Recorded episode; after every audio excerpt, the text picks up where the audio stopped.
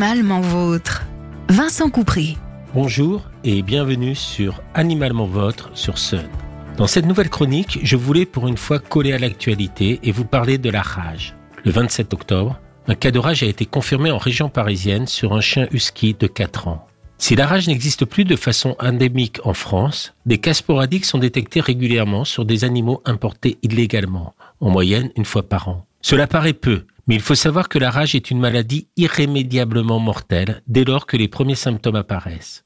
S'il n'y a pas eu de mort contaminée par la rage sur le territoire métropolitain depuis 1937, la maladie tue chaque année 50 000 personnes dans le monde et on déplore plusieurs morts en France suite à des contaminations à l'étranger, comme ce fut le cas d'un enfant de 10 ans mordu par un chien au Sri Lanka en 2017. La période d'incubation de la rage, c'est-à-dire la période entre la contamination et le moment où les symptômes apparaissent, est longue, de plusieurs semaines à plusieurs mois. Un chien ou un chat peut donc paraître en bonne santé alors qu'il est porteur du virus. Par contre, il ne sera contaminant, c'est-à-dire qu'il ne pourra transmettre la maladie, que dans les 15 jours qui précèdent l'apparition des premiers symptômes. Ce qui veut dire que si vous êtes mordu par un chien ou un chat contaminé plus de 15 jours avant qu'il ait des symptômes, vous ne serez pas contaminé. Par contre, si des symptômes de rage apparaissent chez l'animal qui vous a mordu moins de 15 jours après la morsure, le risque est très important d'une contamination et le traitement doit être mis en route le plus rapidement possible pour éviter une mort certaine.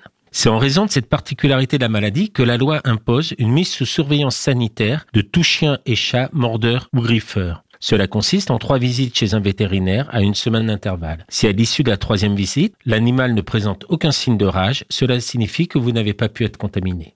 Lorsque vous voyagez hors de France avec un chien ou un chat, celui-ci doit être vacciné contre la rage pour pouvoir en revenir, y compris si vous allez dans un pays indemne de rage. Et si vous vous rendez dans un pays à risque, hors Union européenne, et voulez en revenir, il doit en plus avoir fait l'objet d'un contrôle de l'efficacité du vaccin par dosage d'anticorps. Idem si vous avez acquis un chien ou un chat dans un de ces pays et que vous voulez le ramener en France. Les pays à risque sont ceux d'Asie, d'Afrique, d'Europe de l'Est, d'Amérique centrale et d'Amérique du Sud. Mais tout n'est pas aussi simple. En 2020, sur l'île de Ré, un chiot trouvé au bord d'une route en Espagne s'est révélé enragé. Il provenait probablement du Maroc. Donc, sauf dans le cas rare où l'animal a été contaminé avant la vaccination, la très grande majorité des animaux qui se déclarent porteurs de rage en France sont des animaux importés illégalement sans avoir été vaccinés et testés au préalable. Le plus souvent des chiots ou des chatons trouvés dans la rue ou sur une plage. Le Maroc est un des pays d'origine de la maladie les plus fréquents, car il est facile d'en revenir avec un animal caché dans la voiture. Les pays de l'Est de l'Europe en font aussi partie. Or, le risque est très important. Dans le cas du husky, il avait mordu plusieurs soigneurs. Sans la vigilance et la compétence des vétérinaires qui sont intervenus sur ce chien, qui ont soupçonné la rage alors qu'ils n'en avaient probablement jamais vu, qui ont insisté pour que le cerveau du chien soit envoyé à l'Institut Pasteur pour confirmation,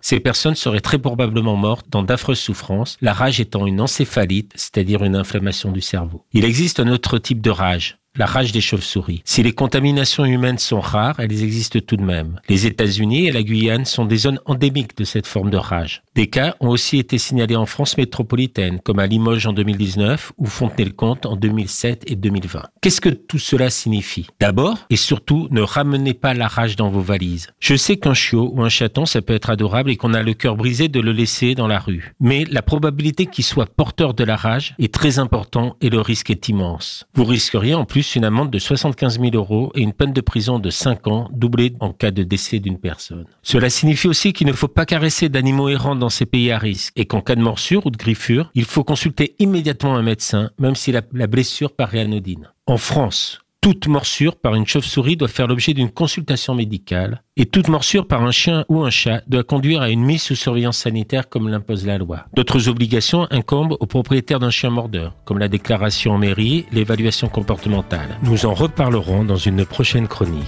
Je vous remercie pour votre fidélité et à bientôt avec Animalement Votre sur Sun. Réécoutez cette chronique sur le site et l'appli de Sun.